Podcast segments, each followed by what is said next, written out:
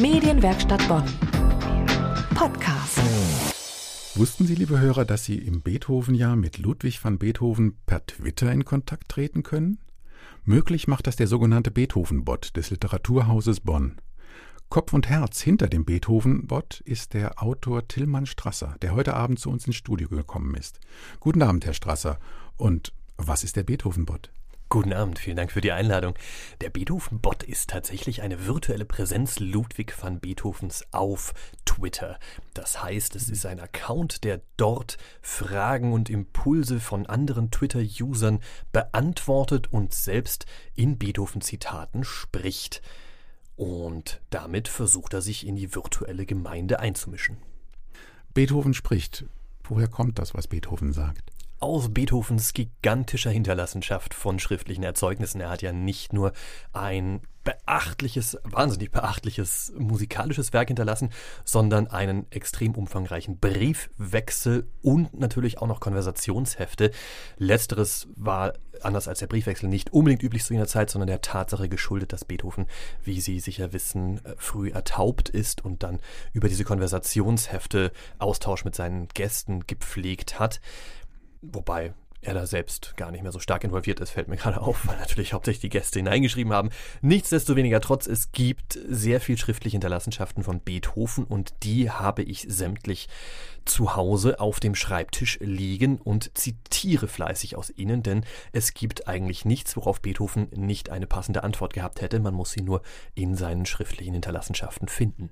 Und wie muss ich mir das dann vorstellen? Haben Sie dann dicke Folianten, Bücher, mit denen die Briefe zusammengefasst sind? Genauso müssen Sie sich das vorstellen. Ich habe eine Gesamtausgabe des Beethoven-Briefwechsels unter dem Schreibtisch, greife dort immer ächzend zu und ziehe einen dicken Folianten heraus und schlage dann nach, was Beethoven zu X oder zu Y gesagt haben könnte. Das heißt, der Bot, der Beethoven-Bot wird teilweise selbst initiativ und äußert sich zu Themen wie Copyright oder Umweltschutz oder Aufführungspraxis oder politischen Sachverhalten, von denen er theoretisch zu seiner Zeit gar keine Ahnung gehabt haben kann, aber es gibt dann doch immer wieder Sentenzen, die erschreckend aktuell sind. Oder er reagiert auf Anfragen anderer Userinnen und User und ich finde im großen Kompendium einen Satz, der genau die richtige Frage quasi abschließt. Also wenn Sie sagen, Beethoven antwortet, wie kann denn jemand, wie kann ein Hörer den Beethoven-Bot erreichen?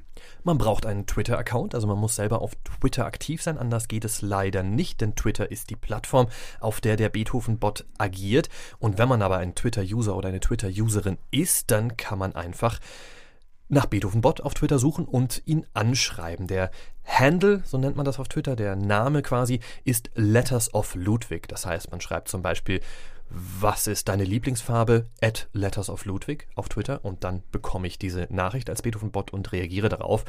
Oder man nimmt den Hashtag Beethoven-Bot oder man, ja, es gibt verschiedene Möglichkeiten, mit ihm in Kontakt zu treten, wenn man mal auf Twitter ist. Aber so funktioniert's. Literatur haben wir gesagt, Literaturhaus Bonn, eine sehr hehre und bekannte Institution. Viele Folianten mit Briefen von Beethoven, das klingt nach schwerer Materie. Da sind lange Texte, die vor meinem geistigen Auge vorbeirauschen. Andererseits ist Twitter das Format der ganz kurzen Texte und es gibt Menschen, die vergleichen das Verhältnis von Literatur und Twitter mit dem Verhältnis von Hermann Melvilles Moby Dick und Sushi. Welche Rolle sehen Sie für Twitter in der Literaturvermittlung? Kann man die Schönheit und die Majestät des Wals begreifen, indem man ein winziges Häppchen Fisch im Reismantel kaut? Ah, das ist ein sehr schöner Vergleich. Ich glaube, begreifen kann man sie keinesfalls. Nicht so unrecht gibt es die ausführliche Schönheit des Wals dann nur im Gesamtwerk. Aber man kann Twitter als Schleuse sehen, um in der maritimen Welt vielleicht metaphernmäßig zu bleiben. Als Schleuse, durch die man eingesogen wird, um sich dann im Bauch des Wals, jetzt werden wir sogar biblisch, wiederzufinden und, und die ganze Schönheit der Natur und der literarischen Ästhetik erst richtig zur Geltung kommen zu lassen. Ich glaube, und das war auch unser Gedanke bei dem Beethoven-Bot, dass es spannende Aufhänger sein können, die auf Twitter herumflirren und durch die man angeregt wird, sich mehr mit dem zu beschäftigen, was da logischerweise nur auf 240 Zeichen angeteased werden kann. Und entsprechend versuchen wir auch, oder versuche ich mit dem Beethoven-Bot, möglichst interessante, möglichst knackige, möglichst paradoxe oder anderweitig aufreizende Zitate zu finden, die dazu einladen, sich zu beschäftigen mit dem schreibenden Ludwig van Beethoven, mit dem vielleicht sogar schriftstellerisch agierenden Komponisten und mit seiner Gedankenwelt. Das ist ja tatsächlich ein Hintergrundwissen, das Sie da vermitteln, denn wir denken an Sinfonien, an große Musikwerke.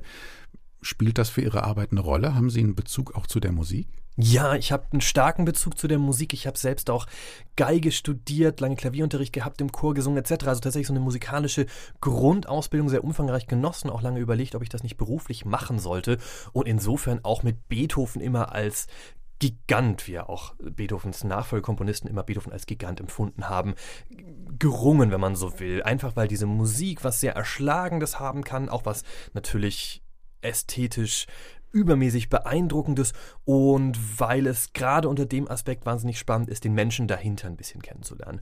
Und so war für mich die Lektüre der Beethoven-Briefe, die ich jetzt durch dieses Spot-Projekt intensiviert habe, die vorher jetzt auch gar nicht im Übermaß da war, sehr, sehr interessant, weil man natürlich auf den ganz banalen Menschen Beethoven trifft, der abseits der großen ästhetischen Fragen, mit denen er sich beschäftigt haben muss, auch Geld brauchte, ständig krank war, oft übers Essen gemeckert hat, schlechtes Wetter nicht mochte, wer mag das schon, der sich mit seinen Zeitgenossen gerieben hat, der äh, mit dem Haushalt gerungen hat und der bei all dem auch immer seine großen Werke mitverhandelt hat und aber auch ganz marketingmäßig gucken musste, wie er sie an den Mann oder die Frau bringt. Und das dekonstruiert natürlich ein Stück weit den Mythos und auch das ist vielleicht die kecke Botschaft, die im Beethoven-Bot steckt. Man darf auch gerne wahrnehmen, dass Beethoven natürlich wesentlich mehr war als der ästhetische Gigant, den wir ihn heute in der Musikwelt wahrnehmen und zugleich macht es seine Stücke noch erhabener, weil sie eben all diesem menschlichen Sumpf, dem wir ja ständig selbst ausgeliefert sind, entflohen sind und sich äh, drüber die Zeit hinweg äh, selbst ausgebreitet haben als kompositorische Botschaften. Das ist ja ein sehr sympathischer Zugang an den Meister, an das, an das Genie der Musik und all das, was wir in Bonn für selbstverständlich nehmen. Wer meldet sich denn bei Ihnen? Die unterschiedlichsten Leute. Das ist ganz interessant. Ich habe zum Beispiel neulich mit einem Botschaftsangestellten aus Mexiko, der der deutschen Sprache mächtig ist, ein bisschen hin und her geschrieben als Beethoven-Bot, weil der das Projekt so lustig fand. Es melden sich Leute aus der literarischen Welt, also Autorinnen und Autoren oder Kritikerinnen und Kritiker, die das irgendwie mitbekommen haben, weil es ja eben ein Projekt des Literaturhauses Bonn ist und weil der Beethoven-Bot selbst immer wieder mal in die literarische Welt hineinfunkt und da bestimmten Leuten folgt. Und darüber hinaus auch ganz zusammenhangslos Userinnen und User, die das irgendwie gesehen haben, die ein Zitat lustig fanden. Und natürlich Bonnerinnen und Bonner. Jetzt möchte ich aber noch mehr über Ihren Hintergrund wissen, Herr Strasser. Sie haben Literatur studiert und ich weiß, dass Sie im Poetry Slams gearbeitet haben. Da würde man Sie vielleicht als Diplompoeten bezeichnen. Wie würden Sie sich selbst beschreiben? Diplompoet klingt gut. De facto bin ich sogar diplomierter Kulturwirt. Das klingt nicht mehr ganz so super, hat aber nur den Hintergrund, dass es eine begrenzte Anzahl von Diplomabschlüssen gibt und mein Studiengang, kreatives Schreiben, eben dann den Abschluss als Diplom-Kulturwirt sich auserkoren hat.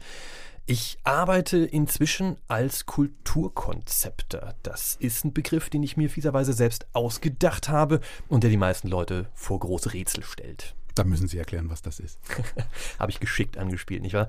Konzepter ist jemand, der sich in der Werbung Konzepte ausdenkt, also Marketingstrategien, wie bestimmtes Produkt zu vertreiben wäre, etc. Und Kulturkonzepter, diese Wortschöpfung, die ich mir erkoren habe, soll bedeuten, dass ich mir für kulturelle Produkte Kommunikationsstrategien ausdenke.